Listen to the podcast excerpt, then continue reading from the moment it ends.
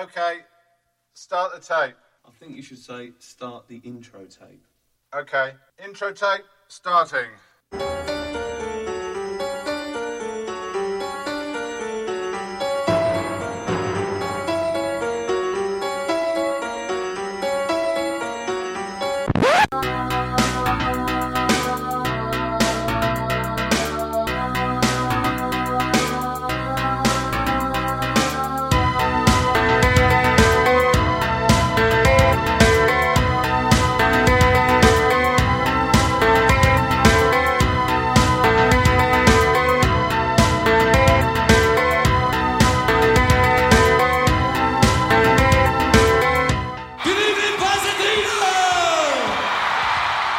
Par ces mots que débute un des concerts les plus célèbres du groupe, le 101e et dernier de la tournée Music for the Masses Tour. Il y a 35 ans, le 18 juin 1988, 70 000 personnes se sont réunies au stade Rose Bowl de Pasadena, en Californie. Ce fut un moment riche en émotions pour les fans comme pour les quatre membres de Dépêche Mode à l'époque. Suite à ce concert, un documentaire et un album live sont sortis dans les bacs.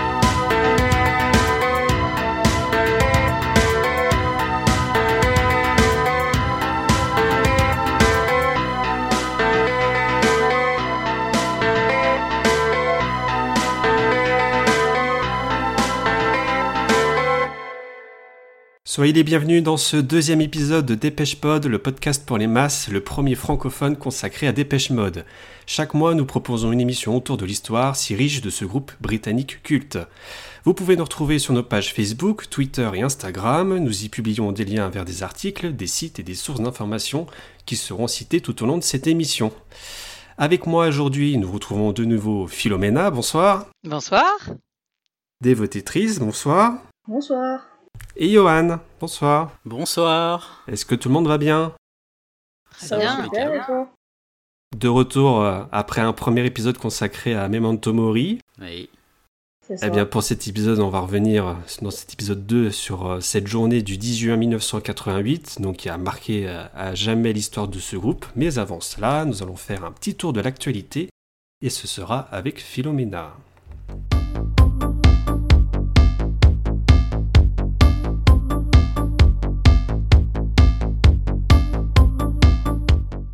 Alors beaucoup d'actualités hein, ces dernières semaines depuis la, parution de notre dernier épisode avec le 24 mai pour commencer est sorti sur YouTube le clip de Wagging Tongue. Eh ouais, ce clip euh, réalisé par The Sacred Egg en collaboration avec Anton Corbijn, c'est un clip euh, étonnant, inquiétant. Alors il y a un communiqué de presse qui a accompagné sa sortie et qui précise en fait que la scène se déroule dans un univers cinématographique où les règles régissant la communication interpersonnelle sont strictes et surréalistes. Le clip raconte l'histoire d'un jeune couple d'un village isolé qui rejoint ses voisins pour un rituel de confrontation. Un rituel qui attire des participants de tous horizons, des avocats, des hommes d'affaires, des prêtres, des policiers, et Martin Gore et Dave Gahan. La froideur du décor et les mines attristées des acteurs en font un clip d'une noirceur absolue. En effet, Martin Gore et Dave Gahan qui font une très très courte apparition dans le, un peu dans le reflet de l'eau. Vous en avez pensé quoi un petit peu tout le monde là de ce, de ce clip? Très très beau clip. Encore une fois, encore une fois en noir et blanc aussi. Oui. Alors on sait qu'Anton est un fan de ce mode de- d'affichage en, en noir et blanc. Ouais, on commence à avoir l'habitude depuis Where's the Revolution? Bah, c'est vrai. Hein.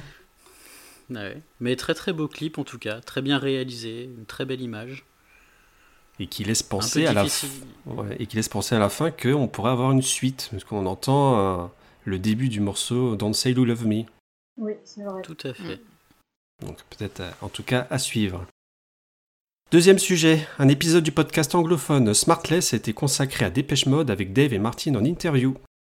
Et ouais, le podcast Smartless, c'est un podcast de comédiens américains. Je ne sais pas si vous connaissez Jason Batman, qui, était dans la série Ozark ou Arrested Development, Sean Hayes et Will Arnett.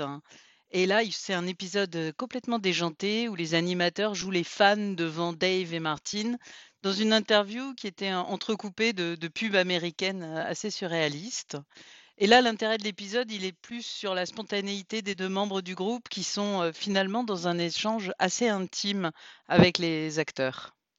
Qu'est-ce que vous en avez pensé si vous l'avez écouté? Enfin, je l'ai trouvé excellent. Euh, Ouais. Super intéressant. euh, ils se sont concentrés quand même beaucoup sur le- les débuts du groupe. Euh, la période avant Composition of Sound et puis après euh, les premières années avec Vince Clark. Enfin, ils en ont parlé hein, de Vince Clark, etc. Mais euh, ouais, super intéressant. Ça dure un peu plus d'une heure. euh, Je trouvais ça euh, vraiment, vraiment bien. Ouais. D'autres qui l'ont écouté? Du Euh, tout. non, moi, je l'ai pas écouté. D'accord. Troisième sujet, donc euh, lors du concert à Leipzig, c'était en Allemagne le 26 mai dernier, donc date anniversaire de la mort de Fletch, Dave a donné un petit mot en hommage à son ami et membre. Eh ouais, euh, Dave, ce soir-là, a dit euh, quelque chose de vraiment très émouvant euh, que je vais vous dire en français. Il a dit Nous voulons juste re- reconnaître ce soir que cela fait un an que nous avons perdu notre ami Andrew Fletcher et nous savons qu'il aimerait ça, qu'il aime être ici avec nous tous ce soir. Alors souvenons-nous tous de lui dans nos cœurs, s'il vous plaît. Merci. Grand moment d'émotion, on s'attendait à quelque chose effectivement de particulier avec cette date anniversaire, cette triste date d'anniversaire, et ça n'a pas manqué, Dave a tenu à, à donner un petit mot. Toujours dans la rubrique concert, donc euh, le 2 juin dernier a été diffusé sur Amazon Prime et sur Twitch le concert de Barcelone dans le cadre du festival Primavera. Ah oui, alors ça, c'était euh, super chouette de pouvoir les voir en direct euh, sur nos télés ou sur nos écrans. Une setlist euh, plus courte qu'habituellement sur cette tournée, avec euh, évidemment, c'est le fait euh, que ce soit un festival, avec uniquement la conversation des hits assez classiques.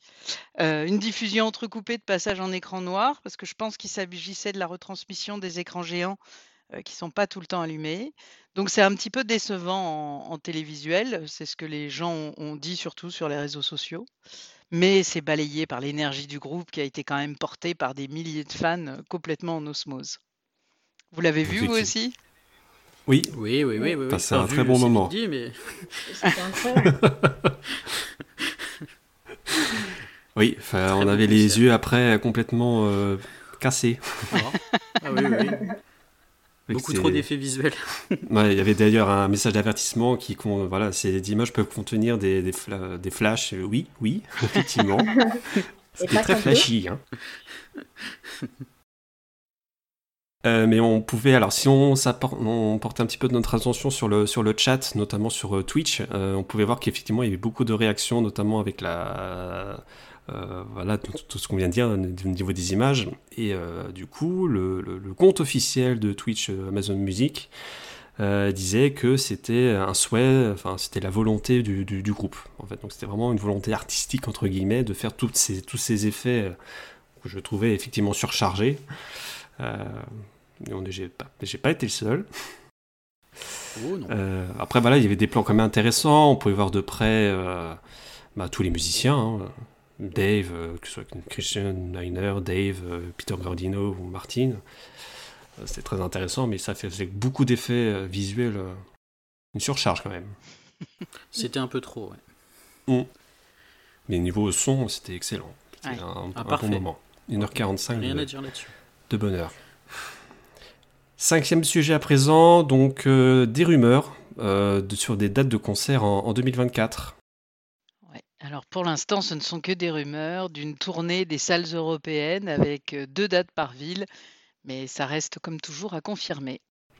Ouais, on parle également d'une tournée plutôt dans l'hémisphère sud, euh, au niveau de l'Australie, mm, voilà, des continents sud-américains peut-être. Mais effectivement, ça reste encore à, à confirmer. Mm. Une chose est sûre, en revanche, c'est la sortie depuis le 10 juin du numéro collector de Rolling Stone sur Dépêche Mode.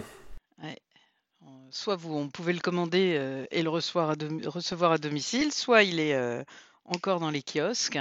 Alors au sommaire, il y a une couverture euh, sign- signée Anton Corbijn, un, des papiers d'archives de journalistes internationaux de Rolling Stone qui ont suivi le groupe depuis les années 90, des interviews inédites du groupe, les carrières solo de, de Martin Gore et, et Dave Gahan, euh, une rencontre avec Anton Corbijn, un portfolio commenté euh, du photographe créateur des pochettes des premiers albums, Une rencontre avec Steve Lyon, ingénieur du son qui a participé à la production de Violator et de Songs of Faith and Devotion, collaborateur d'Alan Wilder. Euh, des photographies rares et un hommage à Andy Fletcher. Donc moi, je ne l'ai pas encore lu parce que je l'ai je Ouais. l'ai reçu ce soir. Je, je crois que je suis le, le seul à l'avoir eu la semaine dernière et lu en, en grande partie. Et il est magnifique. Vraiment, euh, donc en fait, ça, ça consiste un petit peu en une compilation des articles qui sont déjà parus sur euh, du coup Rolling Stone. Euh, donc ça se concentre beaucoup sur la période Violator, Exciter, Paisy Angel, etc., etc. Mais c'est un, un très beau, très belle revue. Vraiment, ils ont fait une revue de qualité. Autre sortie, cette fois-ci officielle et du groupe, c'est la sortie de la box euh, 12 inches, donc euh, format single 12 pouces pour Sounds of the Universe. Alors là, il y a une vidéo qui est sortie le 13 juin d'une minute environ sur le compte euh, Twitter du groupe qui révèle le nouveau coffret avec six vinyles pour les chansons Wrong, Peace, Fragile, Tension, Hold to Feed. Euh, sortie prévue le 4 août prochain, déjà en précommande sur Amazon et la Fnac. Donc effectivement, ils ont repris le, site euh, donc sur les Dépêche Mode box sets, donc à partir duquel on peut commander effectivement soit sur Amazon ou sur la Fnac. Autre actualité, celle-ci toute fraîche, puisqu'à l'heure où nous enregistrons, la, vidéo est sortie il y a quelques heures seulement, c'est la sortie sur YouTube d'une version Vinegar Hill Sessions de Wagging Tongue. You won't to silence me with your words or wagging tongue. With you. Ah ouais, magnifique version de la chanson Wagging Tongue qui a été enregistrée dans le même studio que pour Ghost Again. Et euh, c'est d'une beauté incroyable. Très belle voix de Dave, euh, marié forcément avec Martine. On peut apercevoir euh, sur certaines séquences euh, Martha Saloni, qui a collaboré donc du coup pour euh, l'album Memento Mori. Mhm. Et, euh, Pas mal ouais. d'effets de reverb aussi qui sont assez intéressants Oui. au niveau de la voix de Dave. Oui, il y a un peu moins de, de lissage, surtout quand euh, Ouais, sa voix c'est plus vibre. brut. C'est assez sympathique. Très sympathique en effet. Et enfin, dernière actualité, c'est la sortie d'un remix officiel de Ma Cosmos is Mine, donc appelé Anna Remix. Euh, son euh, très électro. Je crois que il y a que toi, Yoann, qui l'a écouté. Hein. Ah, je ne sais pas, possiblement, oui. Tu l'as oublié déjà C'est- Oh bah c'est pas, c'est pas, voilà quoi, c'est... euh, C'est un remix quoi. ouais, voilà, c'est... C'est pas fou. c'est musicalement très propre, hein, mais euh, voilà quoi, c'est... Ouais, c'est- pas des pêche mode quoi. Bon, en tout cas, c'est sorti sur la, de nouveau sur la, la chaîne YouTube euh, du groupe. Allez, maintenant que l'actualité a été euh, revue ensemble, on va passer sur le sujet principal de, ce, de cette émission. Retour en 1988 avec le concert de Pasadena.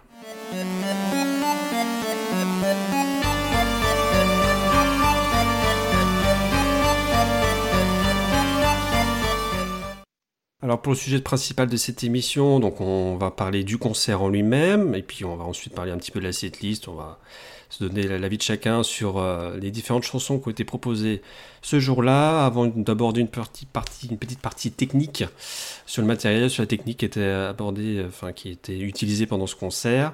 On va revenir un petit peu sur la scénographie, qu'est-ce qui était employé comme projection, comme différents décors avant d'aborder donc le documentaire qui est suivi, l'album live, et puis on va faire un petit tour ensuite de, sur les livres et les revues qui ont parlé de 101. Mais coup, pour commencer, on revient sur cette date du 18 juin avec une petite présentation autour de ce concert, et c'est avec toi Johan. Effectivement, donc on va faire un petit point historique d'abord, au niveau du stade en lui-même. Donc le stade du Rose Bowl, donc il a été dessiné par l'architecte Myron Hunt en 1921. Donc sa construction a eu lieu entre 1921 et 1922 et il a été inauguré le 1er janvier 1923. Alors il est connu aux États-Unis parce que c'est là-bas que se tient le Rose Bowl Game, qui est le, match le plus prestigieux du football américain. Et il est également célèbre parce que c'est là où il y a la, finale du Super Bowl, qui est pareil un très très grand championnat de, football américain. Donc il a accueilli la finale en 1987.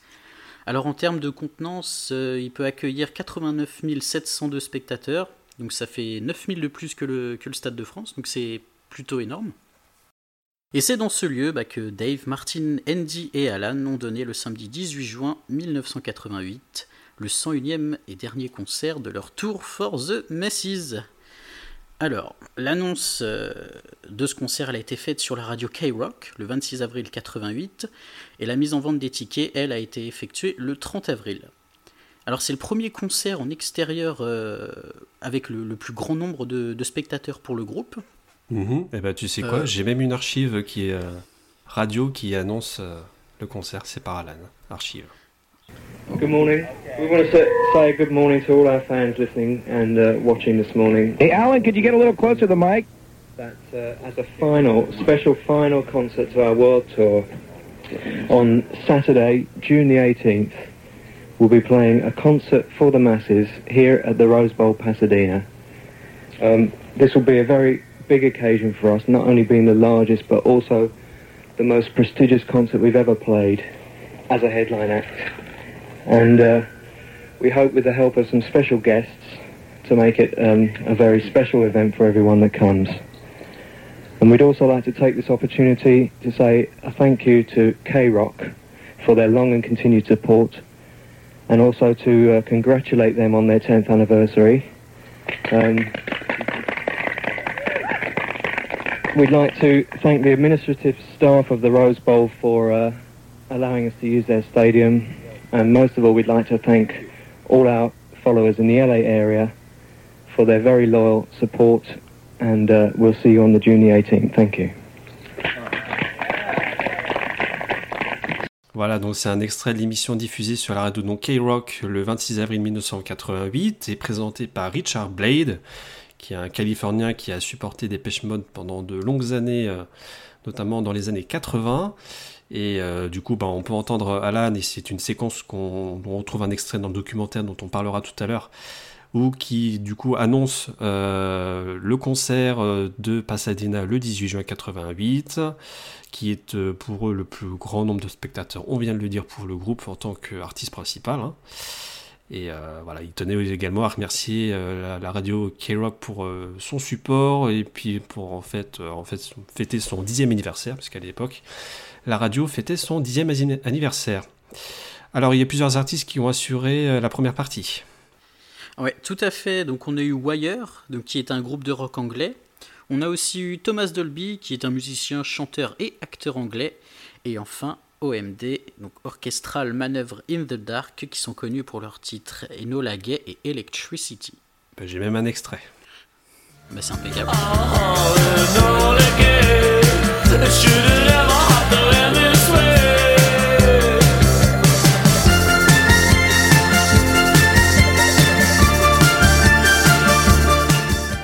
Voilà, donc C'est euh, dingue, chanson- quand, c'est, c'est, c'est dingue quand même, parce qu'Orchestral enfin, Orchestral Manoeuvre in the Dark, ils s'en sont inspirés, et c'est eux, après, qu'on fait leur première partie, c'est fou, quand même. Ouais, ouais, tout à fait. C'est vrai C'est que. dingue. Et d'ailleurs, Orchestral Man in the Dark, pardon, qu'on retrouve sur une vidéo qui a été publiée sur la chaîne Vimeo du groupe. Euh, la vidéo de. Oui, en effet, la vidéo de 18 minutes qui a été publiée oui, sur la chaîne Vimeo du groupe. Alors, on peut y voir un petit extrait du documentaire, euh, une interview du groupe et des artistes qui ont assuré la première partie. Et il y a une version complète de Never Let Me Down Again. Effectivement, un mix entre euh, des bandes qui ont été retrouvées et qui ont, correspondent à la vidéo qui était diffusée sur les, sur les écrans géants. Et ils ont Mhm. fait un petit montage, effectivement, c'est bien sympathique. euh. Dommage qu'elle soit pas de, de meilleure qualité. Ça fait déjà plusieurs années qu'elle est sur cette chaîne-là, mais c'est dommage qu'elle soit pas de, de meilleure qualité, mais qui est très intéressante. On peut y voir les réactions des, justement des, des artistes Ouais. qui ont assuré la première partie, qui était euh, totalement euh, un peu avec du trac, hein, parce qu'avoir autant de personnes euh, dans ce stade, Et 80, c'était ouais. 70 000 89 personnes. 000, c'est pas rien. Mm, mm. Oui, il y a des rien. chiffres qui varient, so- so- 89 000, enfin, ce qui est généralement euh, admis, c'est qu'il y avait à peu près 70 000 personnes ce soir-là. Ouais, c'est peut-être la configuration concert du stade qui enlève. euh, Bah, la partie de scène, effectivement, qui enlève bah, du coup de fait certaines, un bon nombre de places. Mhm. Oui. Très bien, on va se concentrer à présent sur la setlist.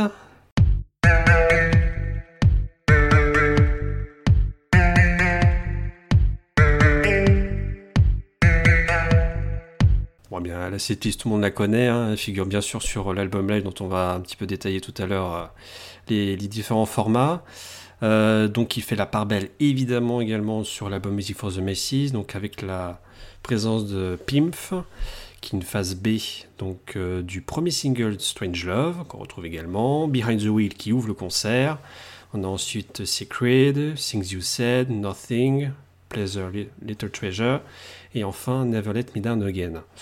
Alors on retrouve également donc euh, beaucoup de, de titres emblématiques du groupe, comme Stripped, Black Celebration, People Are People, Master and Servant, Just Can't Get Enough, et puis on termine donc euh, avec Everything Counts.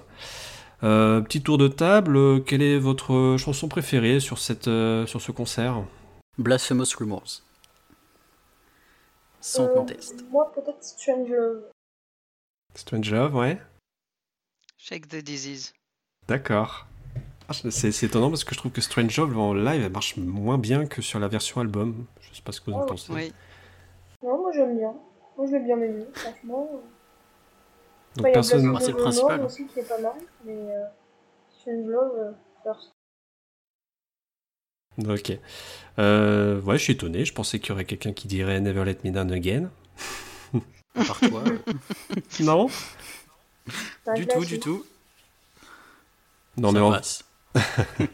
non, mais en vrai, il y a vraiment des arrangements euh, sympathiques dans les chansons. Je pense à la version de Stripped, euh, donc qui est un petit peu dérivée de la version Island, donc qui est un remix qui est paru en 86 à l'époque et qui, euh, du coup, reflète toute l'émotion de cette chanson. Dans la même veine, euh, People Are People, qui sera de fait interprétée pour la dernière fois, parce qu'ils n'ont jamais interprété cette chanson par la suite. Ouais. C'est vrai. avec cette ouverture euh, de chansons euh, que je trouve vraiment superbe. Bah, pareil pour Sacred, il me semble. Et Nothing. Alors effectivement, il y a d'autres chansons Ouais. sur euh, ce concert qui n'ont jamais été int- euh, interprétées par la suite. Euh, je pense notamment à Something to Do, qui n'avait pas été interprété avant 1993. C'était Ouais. sur le concert, la deuxième date du concert à Bruxelles. C'était la seule fois où ils ont... Ouais, du Devotional Tour, effectivement. Ça, ça aurait été la seule fois où ils ont chanté cette chanson sur cette tournée. Euh, puis il y en a... euh, ouais, non, il n'y en a pas d'autres.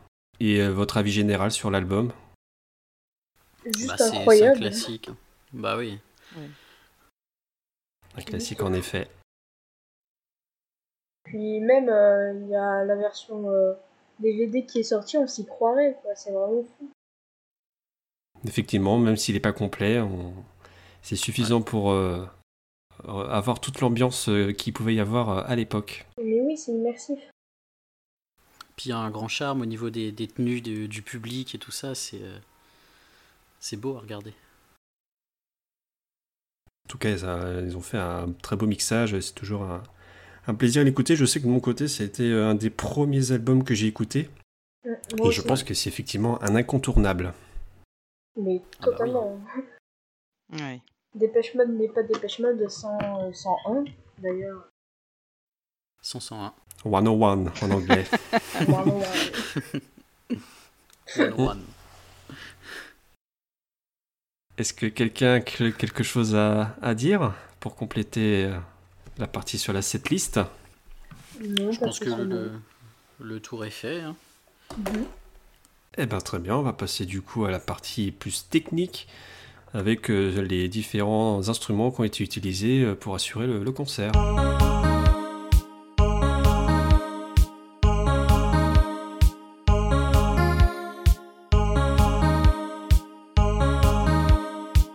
Donc là, du coup, on va Ça- aborder quelque chose de beaucoup plus technique euh, sur des jeux. C'était abordé un petit peu euh, justement par Alan. J'ai envoyé un, un extrait tout à l'heure.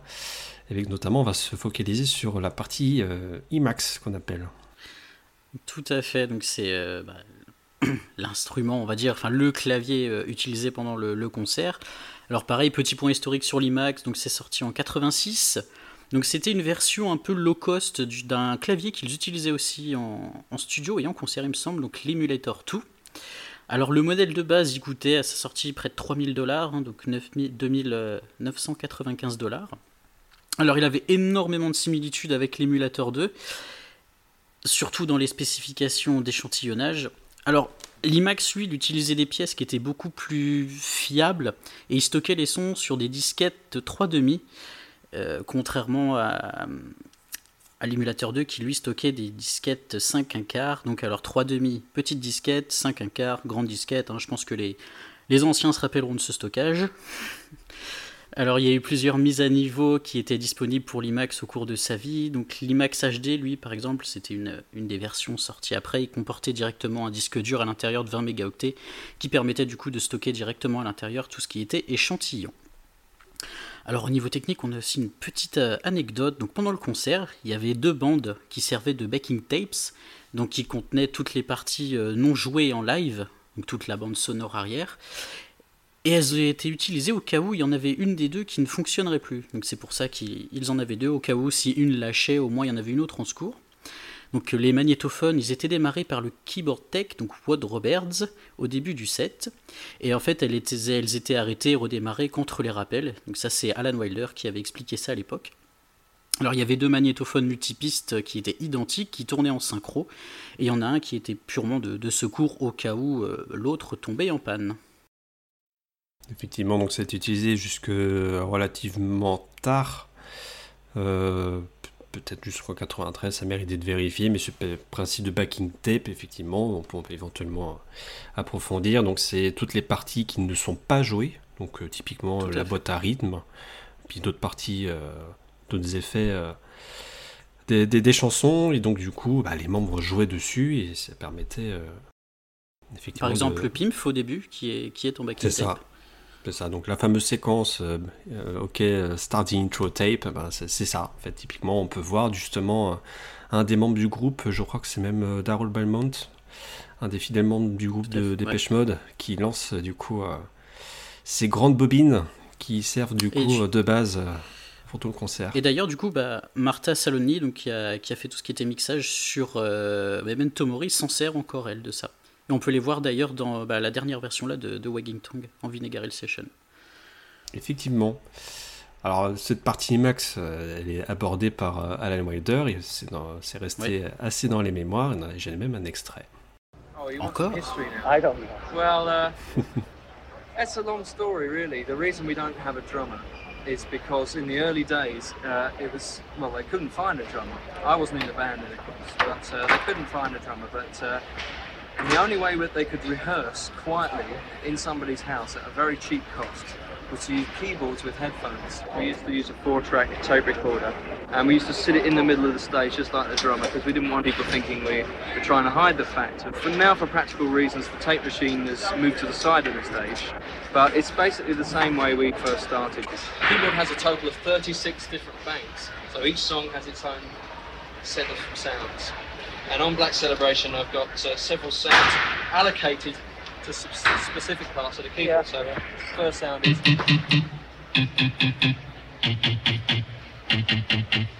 Right, and then the next sound I have to play is a little bit further up on the keyboard, which is just that. So then I can put the two together. And then later on I have to play a, a melodic part up here.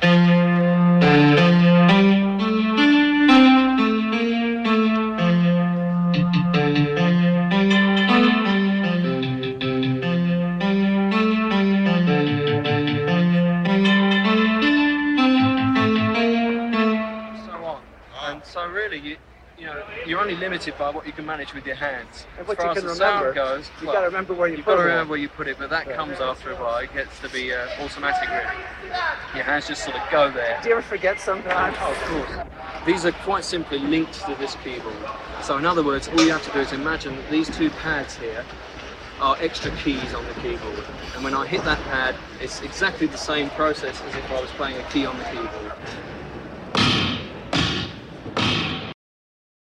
Voilà, donc euh, on peut entendre euh, Alan Wilder expliquer un petit peu le principe de fonctionnement d'un IMAX. Donc, euh, comme on l'a dit, donc ce sont des sons qui sont enregistrés en format de, de, de sample, hein, de, courtes ex- courts extraits, qui sont insérés dans la machine.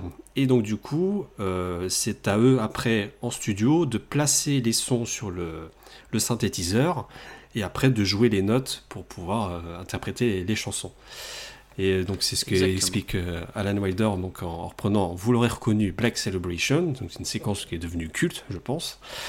Et euh, il explique également par la suite, donc dans une, une optique un peu plus de, de scénographie, on va dire, donc ils utilisaient derrière eux des, ce qu'on appelle des pads, et donc du coup, même principe, euh, à savoir qu'ils donc stockaient des sons qui connectaient en fait à, à leur euh, IMAX, et donc du coup quand ils frappaient avec un bâton le, pad, ça faisait exactement le même principe que pour le synthétiseur, ça sortait du son, et donc euh, du coup, voilà, c'est le même principe.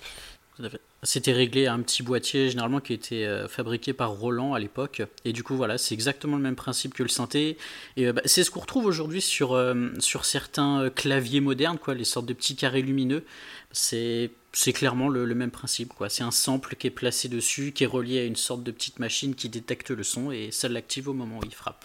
C'est ça, et c'est pas utilisé uniquement par les personnes qui jouent du clavier, ça peut être aussi par les personnes qui jouent de la batterie, euh, qui ont toujours des Bah- pads qui sont sur leur côté pour pouvoir envoyer des sons, des percussions spécifiques, euh, qu'ils peuvent pas faire de manière euh, naturelle avec des grosses caisses euh, comme ils peuvent avoir classiquement. Et puis ça rajoute un petit côté scénique aussi. Oui, c'est ça, c'est une mise- c'est vraiment une mise en scène, c'est ce que je cherchais comme mot tout à l'heure, c'est vraiment une forme de mise en scène. Donc, euh, justement, pendant le documentaire, on peut voir euh, successivement euh, Andy Fletcher, euh, que ce soit Andy Fletcher, donc Alan Wilder comme Martin, en train de frapper derrière eux pour redonner un petit peu plus de, je sais pas, de. Ouais, je saurais pas trop dire, de, de drame, de. des choses comme ça, quoi. À côté, À défaut d'avoir un, bat- un batteur, ça leur permettait de faire des petits sons C'est ça. tels quels. Tout cas, séquence euh, très très intéressante. Oui, Mais c- je trouve que la chanson où c'est le plus intéressant au niveau des pads, c'est Master and Servant. Ils s'en servent beaucoup dans celle-là. Oui, au début, Oui, effectivement, euh, dans la Ouais. version reprise de- du, du mix, euh, ils ont un petit peu modifié le, le mix de cette chanson. Et effectivement, on entend au début, euh, bah, on voit Alan Wilder, justement, on a un focus sur son, sur son image, et puis on le voit frapper, du coup, euh, justement, les pads qu'on vient d'évoquer euh, un instant. Ouais. Voilà, une partie technique euh, très intéressante. Mais aussi dans Strange Love, euh, ils y sont. Sur Strangelove, il en utilise également? Ouais, je crois au début. euh, ouais, j'ai- regarder, j'ai pas souvenir. J'ai pas souvenir de ça, mais... euh, Ah, du tout, non. Sur Stripped aussi, ils l'utilisent? Alors sur Stripped, oui, à la fin, ouais, notamment, ouais. Quand on entend l'espèce de son de cloche. Ouais. Mm. Blasphemous Rumors aussi, c'est utilisé. Puis pour la People, Ouais, aussi. J'aime bien le son que ça fait. Enfin, on peut mettre. euh, Enfin, c'est vraiment pratique parce qu'on peut mettre le son qu'on veut et c'est. Franchement, j'aime bien. Ça donne un peps en plus à la musique. Bah, ça. ça. donne un, un gros, un gros côté scénique en plus. quoi. Oui, c'est vrai. C'est la belle- dernière fois d'ailleurs qu'ils qu'ils les ont utilisés, il me semble. Hmm, Ah oui, c'est possible. Effectivement, je suis en train de réfléchir un petit peu sur leurs euh, différences, euh, enfin, différentes scènes qu'ils ont pu utiliser après. J'ai pas souvenir effectivement euh, qu'ils utilisaient ce genre sur, de. Sur le World Valuation Tour, il me semble pas qu'ils les avaient. Je crois que Alan utilise une grosse caisse, Ouais. notamment pour Personal Jesus, mais on n'a pas forcément beaucoup d'images disponibles. Ouais. Très bien. Rares archives. C'est ça. Des archives précieuses. Euh, Qu'est-ce que quelqu'un a quelque chose à rajouter sur euh, cette partie plutôt technique avec le matériel, les synthés qui ont été utilisés euh, sur cette tournée spécialement. Le tour. notamment Le tour a été fait, hein. je pense pas que de toute façon hein, c'était vraiment voilà IMAX et pad et puis, euh, puis voilà c'est ce qui composait vraiment musicalement avec les bandes tout, tout le concert. Effectivement. On a parlé un petit peu de mise en scène, on va parler maintenant de la scénographie et ça va être avec Philomena.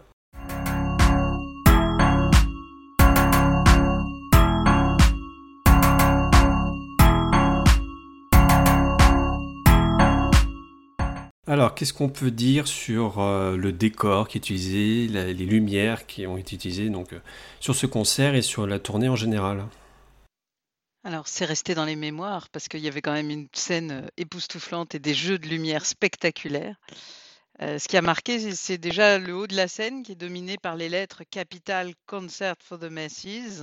Et des deux côtés des écrans géants, euh, il y a les deux pictogrammes des bongs de l'album Music for the Masses. Dès le début du concert, le ton est donné. Sur les basses profondes de Behind the Wheel descendent du haut de la scène des draperies noires et rouges avec les pictogrammes évocateurs de l'univers graphique du dernier album de 1987. Et leur remontée correspond au démarrage du chant de Dave. Et à partir de ce moment-là, euh, la foule est immergée dans des jeux de lumière captivants au rythme de chaque chanson, des jeux de lumière rythmés qui s'entrecroisent, qui inondent les musiciens. Il y a du bleu lagon, du rose profond, du rouge angoissant, du vert palmier, avec la fumée qui donne à des faisceaux lumineux un rendu mystérieux, sur lesquels s'agitent les quatre compères au début habillés de noir.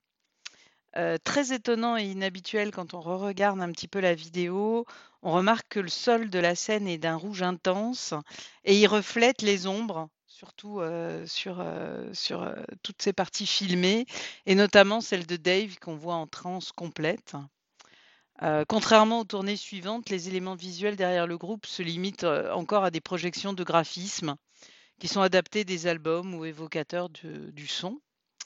Et l'arrivée de Martine, il y a un cercle lumineux rouge autour de lui pour que nos yeux ne se focalisent que sur lui. Et au final, euh, cette scène rectangulaire posée comme ça sur le stade avec les éléments graphiques, les lumières projetées, ça crée une expérience complètement multisensorielle et les fans étaient vraiment immergés dans un univers euh, captivant en symbiose avec la musique du groupe. Toi, Philomena, qui, qui est la seule parmi nous à avoir pu assister à un des concerts de cette tournée, qu'est-ce que tu en as retenu? C'est à cause de ce premier concert que je suis devenue complètement fan. Euh, C'est vrai que oui, j'y étais en 1987 à Bercy. Et c'est ça qui a fait que je suis euh, une grande fan euh, encore maintenant. Euh, J'y étais le mercredi 18 novembre à 20h. C'est précis. J'ai le ticket. voilà. J'ai j'ai- j'ai le ticket. J'ai encore le ticket. Oh, trop bien. Et, c'est vrai que voilà, ça a été le, le début, euh, le début de l'histoire d'amour. C'était comment au niveau de l'ambiance, ce concert? Euh, J'avais 15 ans, donc c'était de Ah. la folie pour moi. Et est-ce C'était que, de la genre, euh, et est-ce que sur, euh, sur les concerts que tu as pu faire par la suite, tu as, réussi à retrouver cette ambiance-là d'époque Il y a des, ouais, il y a quand même des concerts où, où j'ai retrouvé euh, cette ambiance-là. Oui, ouais, ouais, ouais, ouais. Le- Les concerts généralement à Bercy, euh, quand il y a des pêche mode, c'est vraiment, euh, c'est vraiment cette ambiance-là. Et oui, c'est, c'est ça. Je ne saurais que conseiller d'aller à Bercy un jour. En espérant qu'il le fasse sur les prochaines dates Oui, il faut espérer que en janvier, février, ça puisse se faire. On espère, on en a parlé effectivement dans la partie actualité, et on espère effectivement qu'ils passeront euh, à Paris. Donc, euh, pour faire un petit récap, effectivement, donc euh, Dépêche Mode a fait trois dates successives à Paris. C'était les- effectivement les 16, 17 et 18 novembre 1987. Eh, C'est pas tout jeune. hein. Merci.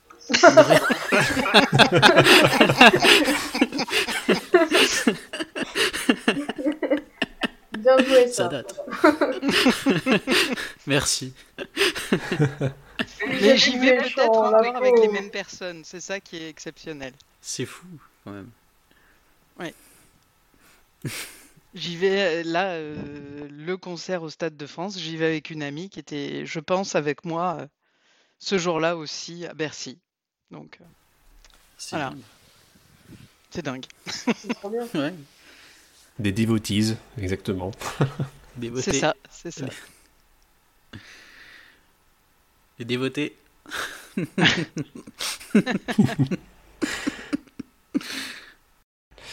Euh, je, enfin, je, je sais pas ce que vous en pensez. euh, je sais pas si vous avez un petit peu connaissance de la scénographie qu'ils pouvaient utiliser dans les précédents concerts, mais je pense que c'est la première tournée et aussi c'est aussi immense en fait, euh, qui a autant d'effets spéciaux, qui a autant de parce qu'on on en a pas parlé, mais il y a quand même quelques projections qui sont faites euh, très très très simples. hein, mais euh, je pense à notamment Sacred avec une projection, je crois, de vitraux ou des choses comme ça. euh.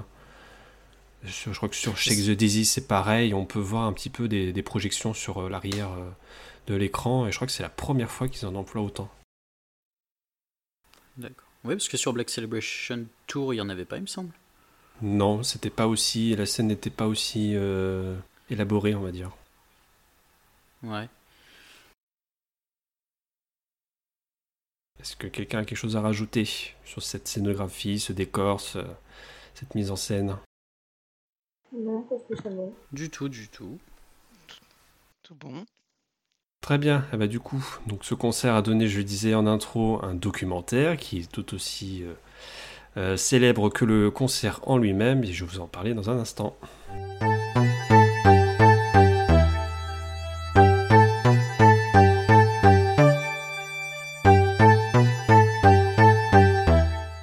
Ce concert a produit un film d'une durée de deux heures qui était réalisé par Don Alan Pennebaker, donc D.A. Pennebaker pour euh, euh, raccourcir un petit peu son nom. C'était un cinéaste, écrivain et peintre américain, et euh, célèbre pour euh, ses euh, documentaires musicaux, comme celui consacré donc à Dépêche Mode.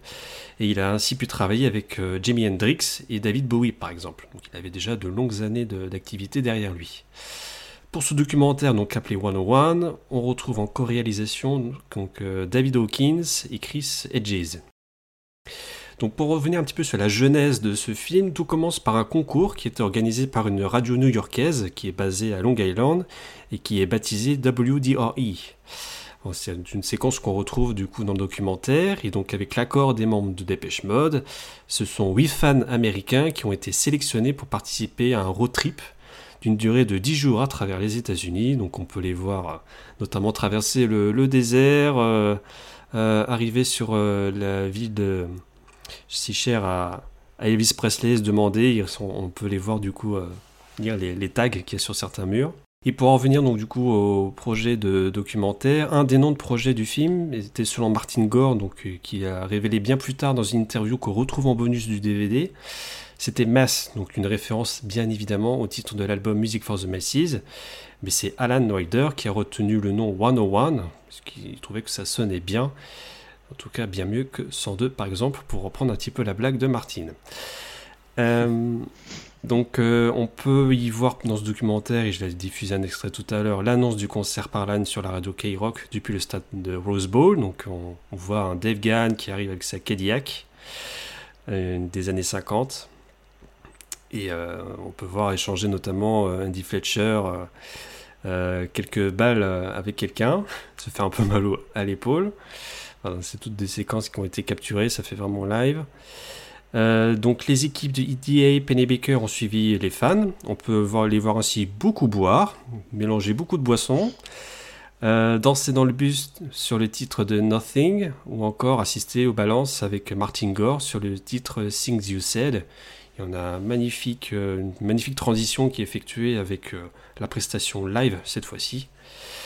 Et euh, donc on en a parlé un petit peu, on voit également les coulisses de, des différents concerts, puisqu'on suit du coup différents concerts de la tournée américaine, avec la mise en place de la scène notamment, on peut voir un petit peu les balances et avec les ingénieurs du son, et le casse-tête que cela a été pour pouvoir avoir un son à peu près correct, et ou encore euh, donc on peut voir euh, l'ingénieur lumière euh, qui travaille pendant la chanson People are People, donc avec son casque et qui commente et qui manipule les touches pour activer et désactiver les lumières de la même manière que Martin ou Alan tapent sur les touches de leur synthétiseur. Donc je disais, on suit le groupe pendant les dates américaines, donc les séquences concerts ne sont pas uniquement euh, de concerts de Pasadena, mais sur plusieurs concerts. Euh, on voit donc des extraits de chansons, donc un petit peu dans le désordre. Ça commence, je crois, par Master and Servant, puis après on a Stripped, Blasphemous Rumors, euh, Black Celebration. Donc certaines chansons, même la plupart même, ne sont pas, ne complètes. Euh, donc on peut voir les membres de Dépêche Mode un peu nerveux à l'idée d'être filmés et que le concert de Pasadena soit enregistré. Et par exemple, donc, on a une séquence qui est quand même, je pense, assez culte. Je sais pas ce que vous en pensez, mais on voit un Dave Gahan qui hésite sur la phrase de, de présentation, ce qui doit dire euh, Good evening Pasadena, Good evening Rosebud, Good evening everybody. Ça part un petit peu en blague, euh, Good evening everybody Rosebud Pasadena. Mais bien sûr, il finira par choisir Good evening Pasadena. Euh, Pasadena. c'est ça. Alors, une petite anecdote, euh, c'est quelque chose qui est souvent apporté, mais qui normalement est, f- est- est faux. Euh, donc, c'est, euh, ce n'est pas en fait pendant la chanson euh, Blasphemous Rumors qu'il s'est mis à pleuvoir. Je sais que c'est quelque chose qui été souvent apporté, euh, notamment par, euh, euh, par Dave, mais c'était pendant Something to Do, la chanson qui précède. Il y a des, des gens qui ont assisté au concert qui ont rectifié tout ça. Et euh, en fait, on peut même entendre une réaction du public, c'est parce qu'il y avait un éclair qui illuminait le ciel. Le temps, ce temps-là, était très chaud et très orageux. Et euh, donc, un éclair a illuminé le ciel au moment où Gann chantait sur Something to Do, I Can't Stand Another Drink. Et on peut entendre sur l'enregistrement, sur l'album live, la foule crier à ce moment-là pendant la chanson. Est-ce que vous le ça? Voilà, donc c'est euh, de ce que j'ai pu voir lorsque j'ai préparé cette émission, c'est que c'était quelque chose qui a souvent été euh, à tort du coup dévoilé par Richard Blade, donc de, de la radio K-Rock, mais en fait euh, c'est faux. donc ça, forcément, quand euh, on parle de Blasphemous Rumors, donc il y a une séquence où euh, Came the Rain, il, vient la pluie. forcément, ça aurait, été, une belle histoire de savoir qu'au moment où, euh, il chante euh, ce, couplet, euh, il se met à pleuvoir, mais c'est pas vrai. Donc voilà, ça fait partie de ces petites euh, idées reçues euh, encore en vogue aujourd'hui. Euh, un des moments les plus forts du film, et je pense que vous serez d'accord avec moi, c'est sans doute la chanson euh, avec la chanson Everything Counts, avec la, foule qui continue de chanter euh, à la fin de la chanson. On peut y voir ensuite un Dave Gann en coulisses pleurer et on suppose avec lui sa femme de l'époque, Joe, qui vient le consoler. Autre séquence culte et qui fera du coup euh, l'apogée du groupe, c'est euh, la chanson Never Let Me Down Again avec tous ses bras levés en l'air. Et euh, du coup, ça devient en fait un, moment incontournable pour les concerts qui suivront, comme je pense vous, vous le savez. Alors, d'après Jonathan Miller qui écrit le livre Stripped, qui n'est pas paru en français mais en, seulement en version anglaise, ce film est sorti pour la première fois en salle le 28 avril 1989, avec un succès euh, dit de ce qu'il cite comme une Battle Beatle Mania, donc une référence au groupe des Beatles. Et il y a des avant-premières qui ont été effectuées à Berlin, Paris euh, et Londres à l'époque. Donc euh, les membres du groupe ont participé à ces avant-premières et ont du coup pu présenter un petit peu le, film, notamment avec le, réalisateur. Voilà un petit peu en résumé euh, le film. Qu'en avez-vous pensé les uns et les autres? Ah, c'est un film qui, a- qui est assez intéressant parce qu'il permet de, de se remettre. euh, Enfin, pour nous qui sommes pas de la, de la génération 80, je parle pour euh, dévoter Tracy Nardan et moi, euh, ça permet de voir un petit peu bah, comment c'était à l'époque et tout. Du coup, c'est c'est Ouais. plutôt cool. Aux États-Unis. Aux États-Unis, oui, oui, oui. Parce qu'ils sont bizarres, les fans américains. C'est pas, c'est Et pas puis ils faux. sont plus.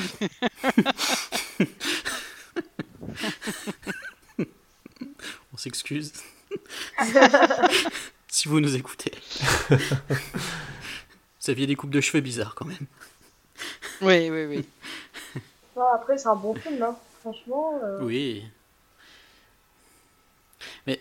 D'ailleurs, c'est toi qui me disais ça, Nardan, c'est quand même les prémices de la, de la télé-réalité. Oui, effectivement, euh, c'est quelque chose qui est justement euh, rapporté. euh, c'est vrai en plus. c'est pas faux. le Les, côté- Cali- les, les Californiens à Pasadena. Oui, oui, oui. C'est tellement ça. Hum, hum, qui est un noir qui casse des bouteilles de bière quand il vient se servir dans un magasin là. Dit à Pete Baker et les apprentis aventuriers. ouais.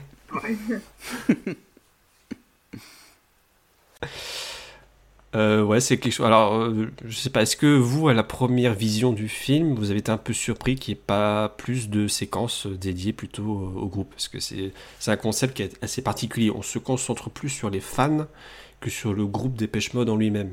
euh, Bah, Non, du tout. Bah, C'est un peu comme euh, ce qu'ils ont fait avec Spirit euh, in the Forest. C'était ça le nom? Oui, Oui, Spirit in the sorti en Forest. c'est ça, hein. 2018 ou 2019. ouais. Moi, moi, je, part. trouve pas parce que. euh, Je sais pas, il y a quand même quelques séquences là, et puis on sait que ça se base justement sur les fans, donc euh, je trouve pas que c'est dérangeant. Quoi. En tout cas, c'était la première fois à l'époque. Effectivement, nous, on connaît euh, Spirits in the Forest, donc du coup, un documentaire effectivement sorti en 2020, euh, qui euh, du coup sélectionne un petit peu de la même manière, mais dans un concept un petit peu tout- différent sur tout autour du monde, des fans qui euh, nous expliquent un petit peu quel est leur rapport à la musique de Dépêche Mode, que c'est en général c'est toute leur vie, euh, que ça a séquencé le- leur vie en entier. Mais euh, Ouais. voilà, à l'époque, en 1989, c'est quand même quelque chose de très nouveau, de, voilà, de sortir ce, ce genre de documentaire qui se concentre plus sur les fans de, du groupe que sur le groupe en lui-même. Hmm. C'est vrai que c'était étonnant. Très étonnant au départ. C'est un bon documentaire. Waouh. le pic blanc. T'as pas ton bruit de criquet à mettre là, Enarden Euh, je sens que je vais l'envoyer ce bruit de criquet. voilà. Personne n'a rien à dire. C'était le moment de blanc. Allez, on C'est passe la pause. à la suite. Eh bien, si personne n'a rien à dire, Voilà, exactement. je propose qu'on passe On à la pas assez partie dynamique. euh, plus la sortie de l'album live et, ça va être du coup avec Devo Tetris. Ah, là, on va avoir de l'ambiance.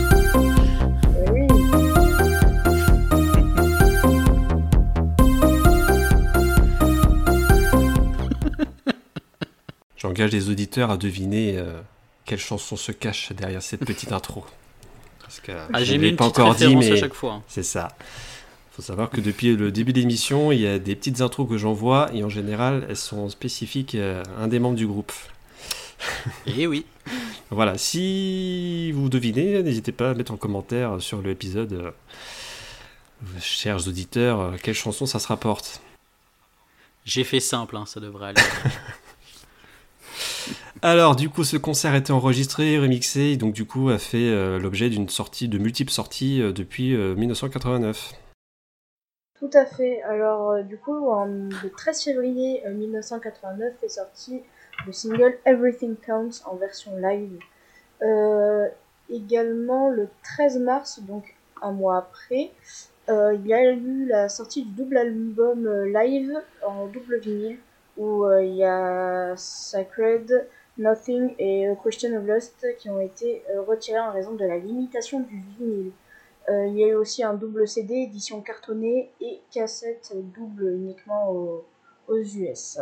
Réédition en 2003 avec le SACD euh, qui inclut la, version complète de Pimp, chanson cachée avec Everything Counts. Oui, alors juste, euh, pardon, je t'interromps. Donc SACD, c'est pour Super Audio CD. C'est une technologie qui se veut avec une qualité audio supérieure encore au CD. Euh, et donc du coup, effectivement, à la fin, après Everything Counts, il y a un petit blanc et on peut entendre la version complète du concert euh, de, de Pimpf. Tout à fait. Euh, il y a aussi eu le premier passage défectueux sur le 5.1. Mute a réagi à envoyer des pressages corrigés aux fans. Réédition des CD aussi en pochette plastique. En parallèle, il y a eu la sortie VHS qui ne contient que le documentaire et une réédition en 2003 d'une euh, édition double DVD avec le film et un bonus les commentaires de Penn Baker, euh, Edge Dust, euh, Dave Gann, Martin Gore et Andy Fletcher. Fin 2021, il y a eu la réédition du coffret sous forme d'un disque Blu-ray avec double DVD et double CD. C'est pour l'édition de luxe. Euh, livré avec euh, photos euh, inédites, un poster du film, une carte avec le code de téléchargement pour télécharger la version audio- en haute définition. Effectivement, donc euh, pour compléter encore un petit peu, euh, en, ri- en 2003, donc il avait été fait plusieurs euh, annonces avec la présence notamment d'An- d'Andy Fletcher à l'époque, ainsi que Die Pennebaker, pour promouvoir justement cette réédition DVD en 2003. Donc euh, on l'a dit avec double DVD, donc avec le film, les commentaires sur le film de Penny Baker et Jadis Devgan, Martin Gore et Andy Fletcher. Et du coup, sur le second disque, on retrouve euh, des séquences de concerts, pas uniquement de Pasadena, euh, parce qu'on peut voir quelques petits faux raccords, notamment au niveau des tenues de chacun. Ça correspond pas, notamment au niveau des coupes de cheveux de Martin Gore, des choses comme ça. Euh, donc on voit bien que c'est voilà, un montage euh, de différentes, euh, différents concerts pour essayer de trouver quelque chose de plus consistant, sachant que il n'était pas prévu au départ que Penny Baker filme le concert. C'était vraiment un aspect documentaire, il n'était pas prévu qu'il y ait une captation vidéo du, du concert. Donc il a été seulement retrouvé des cassettes VHS qui correspondaient en fait aux projections euh, sur les écrans géants. Et dont euh, sur le compte officiel de Vimeo Dépêche Mode on peut retrouver chaque 30 secondes à peu près ou vraiment un peu plus euh, de chaque chanson. Mais euh, voilà pas forcément de très bonne qualité mais euh, voilà c'était pas prévu pour euh, être une, pour une captation vidéo intégrale. Alors, je peux rajouter un petit truc? Oui Tu peux rajouter Alors un la truc. cassette double, elle est, elle- la... la cassette double, elle est sortie en France. Mon père l'a possédée à l'époque, il l'avait achetée. Donc elle existait. C'était un gros boîtier cassette avec euh, un- une face noire pour la partie 1 de ce qu'il m'expliquait, et pour la deuxième cassette, une face blanche, aux couleurs de la pochette. Trop bien. Ouais. Ouais, on retrouve cet aspect blanc-noir également sur les, les vinyles, sur les macarons, ainsi que sur le CD, je crois. Mhm. Euh, Ouais. Oui, sur le CD, oui. Avec des belles photos euh, prises par Anton Corbin. Ouais. Ouais, toujours magnifique. Tu possédais, toi, Philomena, cassette ou vinyle à l'époque du concert? Euh, oui, j'ai, je pense que j'ai les cassettes. Oh Intéressant. J'ai les cassettes, ouais. Tu nous montreras ça. hein. oui, oui, oui.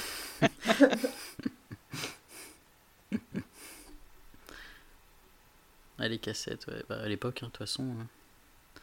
Il y avait que ça. Bah ouais, hein. Donc là, si je comprends, Ouais, c'est cool si je qu'ils aient comprends, euh, adapté le concert en fonction des, des générations avec euh, le DVD, le CD, etc. C'est Oui. cool qu'ils aient fait évoluer le concert euh, avec euh, les générations pour que tout le monde puisse y avoir accès et tout le monde puisse connaître C'est vrai. euh, 101. Ouais. Alors, je pense que la- l'édition 2003, en fait, elle coïncide avec les 15 ans. C'est Oui. un peu une édition anniversaire, hein, ça coïncide avec les 15 ans du concert, donc euh, je pense qu'ils ont voulu un petit peu marquer le coup. euh, et justement profiter, peut-être que euh, la VHS était épuisée depuis bien longtemps, et euh, c'était l'occasion pour eux de, de, de- de faire une réédition. Oui, En à bah, fait. 2003, oui, on était à la fin de la VHS. Effectivement. Donc c'est là, si je comprends bien, J'ai 20 ans. personne ne possède l'édition de luxe sortie tout récemment, euh, fin 2021. Non, du Pas tout. du tout. Moi, la seule chose Non. que j'ai de 101, c'est le DVD et j'ai un des vinyles promo où il y a euh, Everything Counts et Nothing en face B. D'accord. Ouais. Ouais, moi j'ai le CD, j'ai le DVD et j'ai la cassette euh, également. Ok, Ah oui. quand même. Ouais, mon beau-père a retrouvé ça dans des cartons, il me l'a donné. Bah, carrément, c'est un bon souvenir. Oui, franchement, c'est vraiment cool. Et vous, vous possédez quoi d'autre euh, de 101 Euh, bah, moi j'ai l'édition double vinyle, mais c'est une réédition. C'est un pressage qui, je crois, date de 2016, si j'ai bonne, mémoire. Mais euh, enfin, un très bel objet, hein, euh, double vinyle. Il y a un magnifique livret, euh, bah, forcément grand format, avec les photos d'Anton Corbin. Euh, J'étais très content à l'époque de l'avoir trouvé. Et puis autrement, euh, le double CD, pareil, c'est une réédition avec la pochette euh, plastique, ainsi que le, DVD, donc le double DVD. Allez, on va terminer donc le sujet principal de cette émission avec les livres qui parlent de 101.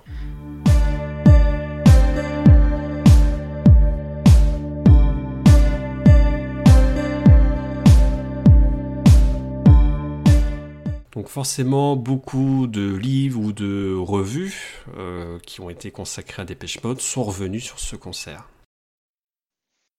Ouais, alors j'en ai sélectionné trois. Le premier, c'est Book of Faith and Devotion de Stéphanie Lopez, qui est paru aux éditions Naïve, Essai. Alors c'est un, c'est un bouquin qui est un vrai tribute d'une fan. Et Stéphanie Lopez consacre un chapitre au 101. Et elle associe sa vie personnelle au chiffre 101, euh, comme tout bon fan de Dépêche Mode. Et elle s'attarde sur le film qu'elle appelle Documentaire et qu'elle intitule un parfait best-of du groupe. Dans Les Inrecuptibles hors série, il y a quatre pages qui sont consacrées au phénomène Big in America. Hélas, dans l'article, le journaliste rappelle que Penn Baker a dû se rabattre sur les fans, ne pouvant pas filmer la descente aux enfers des membres du groupe, avec, je cite, euh, Gore qui enchaîne les beuveries et Gann qui se livre à des cocktails explosifs d'héroïne et de cocaïne. Enfin, euh, Sébastien Michaud, dans son livre référence intitulé Éthique synthétique, là il raconte plusieurs anecdotes entre la rencontre post-concert de Devgan avec Bono, ou le premier titre choisi pour ce live, qui, qui aurait pu s'appeler A Brief Period of Rejoicing, qui serait issu d'un mot de Churchill. Et il met en lumière l'autodérision du groupe qui, euh, sur la pochette du disque, met en avant son merchandising euh, en même temps que la sortie euh, du single Everything Counts. Et enfin, il décrit aussi l'aspect réellement sociologique du film, avec, comme on l'a évoqué tout à l'heure, le suivi des, fans et la télé-réalité de l'époque. Voilà, et puis on a déjà cité le livre de Jonathan Miller qui s'appelle donc Stripped, et qui revient également largement sur euh, le concert et le documentaire euh, qui a suivi.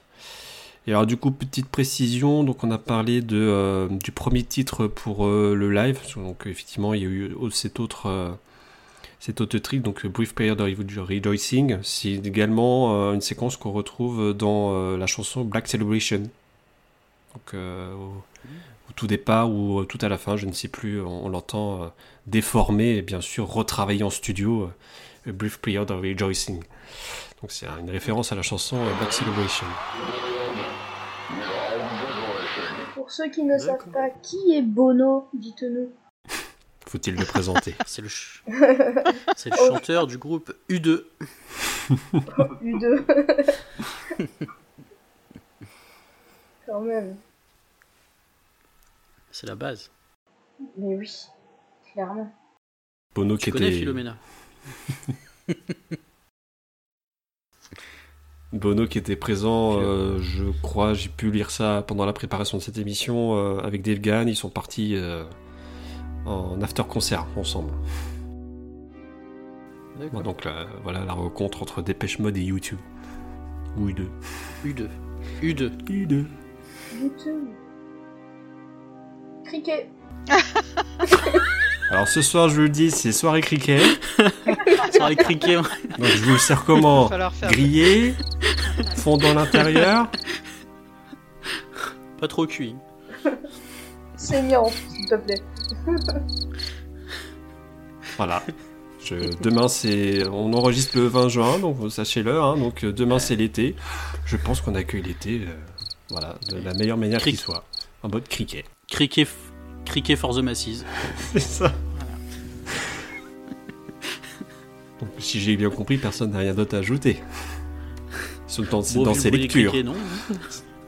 Si je peux, je peux vous dire que moi, la dernière fois que j'ai écouté et supporté du YouTube, c'est à Bercy aussi. Ça a été la fin de, de mon amour de YouTube. Ah oui, parce que t'as as dit supporter, donc ça va être vraiment pénible. Ah, maintenant, c'est pénible. Maintenant, je zappe. Bon, bah, désolé Bono. hein. Le concert a été, anciens le morceaux. concert a été euh, horrible. Ah, J'ai rarement entendu un, un concert euh, aussi désagréable. Et c'était quand, pardon ah ouais, c'était. 1990. D'accord, ah oui, Ah oui, c'est récent, c'est récent. il y en a un qui essaie de se rattraper. c'est récent hein. Ouais, 33 ans, c'est récent, hein c'était quoi qui était pas bien les, les vieux morceaux, non? Hyper désagréable, le son était mauvais, il chantait mal. Enfin, c'était une catastrophe pour moi. Ça a été la fin, euh, la fin complète de, de, de- de- des gens maintenant qui me disent ah ben tu aimes la new wave, on va te faire écouter euh, YouTube Dépêche YouTube. Mode, euh, ça a été fini. Pas tout à fait le même registre. hein. Pas du Oh tout. non. Non, non. Par contre, c'est la même coupe de cheveux maintenant pour Dave et Bono. Ah, je, je sais même pas. euh, Pas remarqué. Non, je sais Ah ouais même pas à quoi ressemble Bono aujourd'hui. Ils ont sorti un album en plus, je crois, récemment. Oui, très récemment, là. Ouais, C'est une, c'est une reprise acoustique, je crois, de c'est ça. d'anciennes chansons. ouais. Oui, bon, là, les, les vieux groupes et vieux chanteurs commencent à refaire des remakes. Les vieux chanteurs. Mais, Ça va faire plaisir, René, hein. il a refait un, il a fait un remake. On hein, s'excuse. Voilà, donc toutes nos excuses à nos auditeurs les plus anciens, entre guillemets. Âgés. On vous aime, voilà. Désolé. Il faut que jeunesse se fasse. Pardonnez-moi. On est désolé. Quand je pense qu'il y en a qui vont voir des. Bah, des artistes qui, qui. Voilà. Qui ont fait leur temps. Ah oui. hein. Mais qui assurent toujours autant. Ouais, Il a déjà passé l'arme à gauche, le pauvre. J'avais oublié, putain. J'y pensais plus.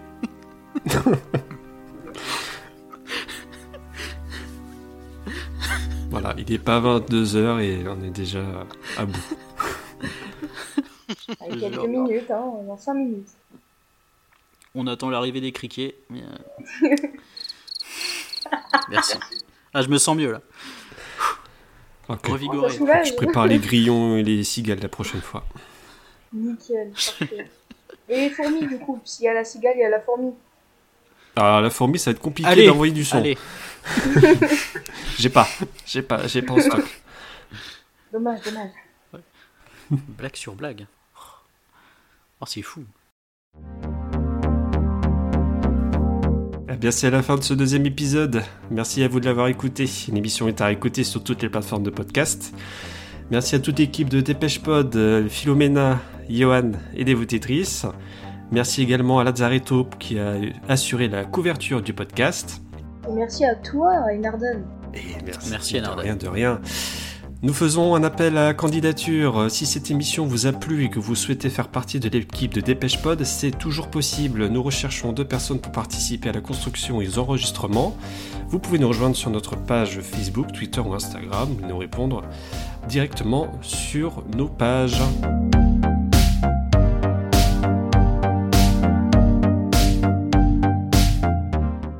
Dans le prochain épisode, nous parlerons du Memento Mori Tour. Nous reviendrons sur le passage de Dépêche Mode en France avec un retour complet sur les concerts qui ont été donnés. Et je sais qu'il y en a qui sont terriblement impatients. Oui, Oh oui. Oh oui. Oui. Samedi, samedi. Rendez-vous samedi pour euh, le Stade de France en effet. Et le 22 à Lille. Allez, bye bye tout le monde Salut. Salut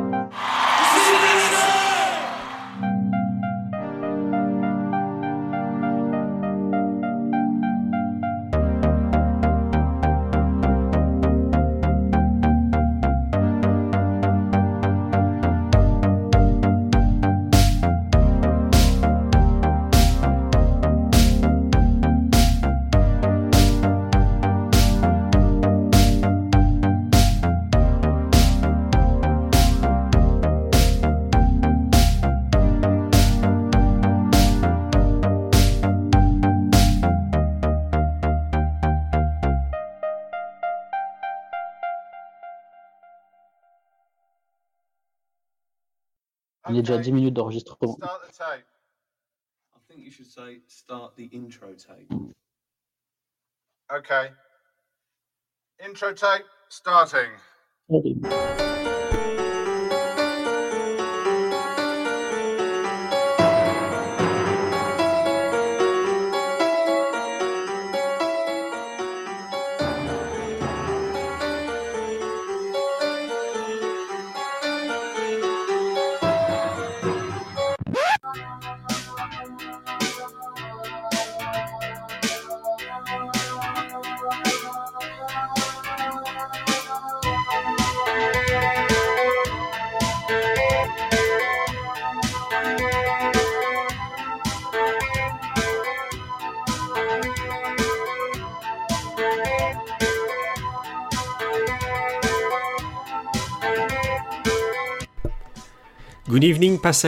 C'est par ces mots que commence le concert sans doute le plus mythique de Dépêche Mode, le 101ème de la tournée Music for the Masses Tour.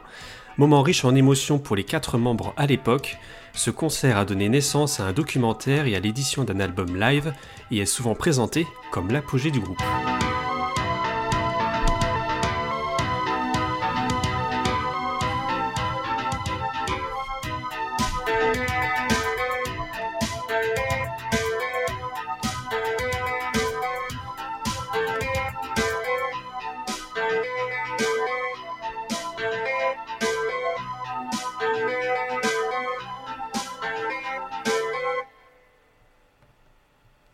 Soyez les bienvenus dans Dépêche Pod, le podcast pour les masses, le premier francophone consacré à Dépêche Mode. Chaque mois, nous proposons une émission autour de l'histoire si riche de ce groupe britannique culte.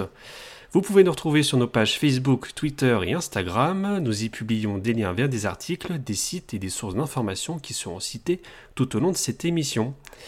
Avec moi ce soir, il y a Johan. Salut Johan. Salut Tu vas bien? Ça va très bien et toi? Ça va très bien. On a Philomena. Bonsoir. Tu vas bien aussi? Ça va, merci. Et nous avons enfin Dévotétrice. Salut. Oh, t'as pas osé. Comment tu vas? On t'aime, Dévotétrice. Bisous, bisous. Dans cet épisode, nous allons revenir sur cette journée du 18 juin 1988 qui a marqué à jamais l'histoire du groupe. Du groupe. Eh? Mais avant cela, nous allons faire un tour de l'actualité et c'est avec Philomena. Tu veux que je la passe Ouais. On va faire. euh, C'est moi qui vais lancer euh, le sujet et puis toi tu parles après. Comme ça, ça permet de bien dynamiser. impeccable.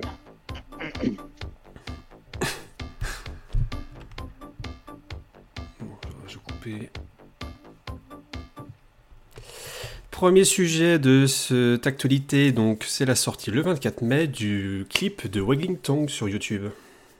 Tout à fait, donc clip réalisé par The Sacred Egg, donc qui est en collaboration avec encore une fois Anton Corbijn. Ce clip est étonnant et inquiétant. Donc alors le communiqué de presse qui accompagne sa sortie précise que la scène se déroule dans un univers cinématographique où les règles régissant la communication interpersonnelle sont strictes et surréalistes. Ça commence bien. Il raconte l'histoire d'un jeune couple dans un petit village isolé qui euh, rejoint ses voisins pour un rituel de confrontation, donc un rituel qui attire des participants donc de tous horizons, avocats, hommes d'affaires, prêtres, policiers, ainsi que Monsieur Martin Gore et Dave Gahan. Donc la froideur du décor, les mines attristées des acteurs en font un clip d'une noirceur complètement absolue. Ok, on pourra, on pourra faire éventuellement un, un rapide euh, sujet réaction. Vous l'avez vu, oui, vous Ouais, avez ouais. aimé, pas aimé, ça va permettre, euh, voilà. Bon voilà. Deuxième sujet, un épisode du podcast anglophone Smartless était consacré à Dépêche Mode avec Dave et Martin en interview.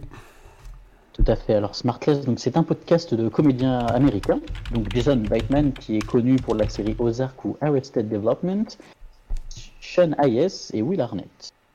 Donc alors dans cet euh, épisode vraiment déjanté, donc les animateurs y jouent les fans devant Dave et Martin dans une interview entrecoupée de pubs américaines. Donc l'intérêt de l'épisode, il réside vraiment dans la spontanéité des deux membres du groupe dans cet échange finalement très intime. Autre sujet, donc euh, le concert à Leipzig en Allemagne qui a été donné au 26 mai dernier, et forcément Dave a donné un petit mot en hommage à Andrew Fletcher. We just want to acknowledge that tonight is one year since we lost our friend Andrew Fletcher. And we know that he would love this and he would love to have been here with you all tonight. So let's just all remember him in our hearts. Please thank you. Donc euh, je vais vous faire la petite traduction. Donc nous voulons juste reconnaître que ce soir, cela fait un an que nous avons perdu notre ami Andrew Fletcher. Et nous savons qu'il aimerait ça et qu'il aimerait être ici avec vous, avec vous tous ce soir. Alors souvenons-nous tous de lui dans nos cœurs, s'il vous plaît, merci. Et on se souviendra toujours d'Andrew Fletcher. Sniff. Le 2 juin dernier a été diffusé sur Amazon Prime et sur Twitch le concert de Barcelone dans le cadre du festival Primavera. Tout à fait. Donc alors cette liste pour le concert plus courte qu'habituellement sur cette tournée, donc c'est voilà l'effet festival avec les conservations évidemment des classiques. Donc la diffusion était filmée par Gilbert Montagnier et entrecoupée de passages en écran noir car il s'agissait de la retransmi- retransmission des écrans géants. Ce qui peut paraître décevant en expérience télévisuelle. Cela est balayé par l'énergie du groupe, portée par une milliers de fans en réelle osmose. C'est vrai, on voyait rien.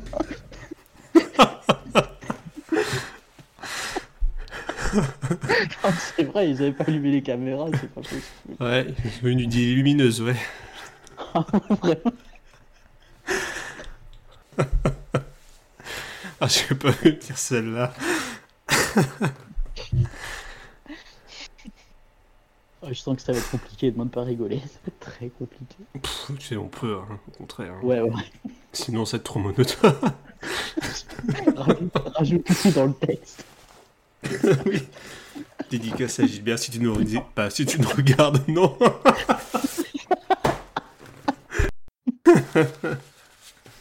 Le pauvre. Bon, ceci dit, il en fait lui-même, hein, de, de- des vannes sur lui-même. C'est pas faux, c'est pas faux. Ouais. Euh, pareil, donc, euh, l'avis des personnes qui l'ont vu. Ah, C'est c'est génial. C'est pour ceux qui vu, oui. Malheureusement, ceux qui avaient des yeux, que Vraiment le caméraman, je sais pas. pour les voyants, il avait pris du LSD. Tu diffuses des écrans géants?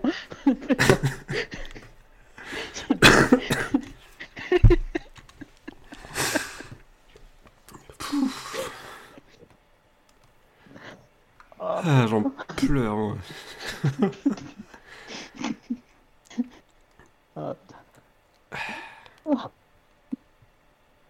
On est horrible, quoi.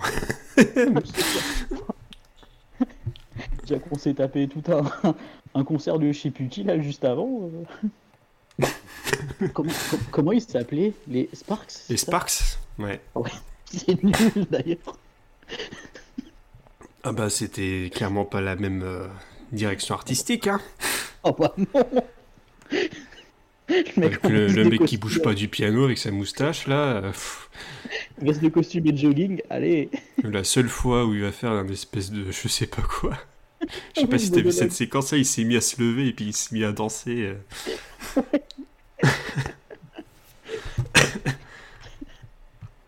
Bon, on peut dire que le test est terminé, je pense. oh bah oui, je pense que ça devrait suffire. Donc déjà sur le test, on est à 19 minutes. Ah oh putain, va falloir que je réécoute ça.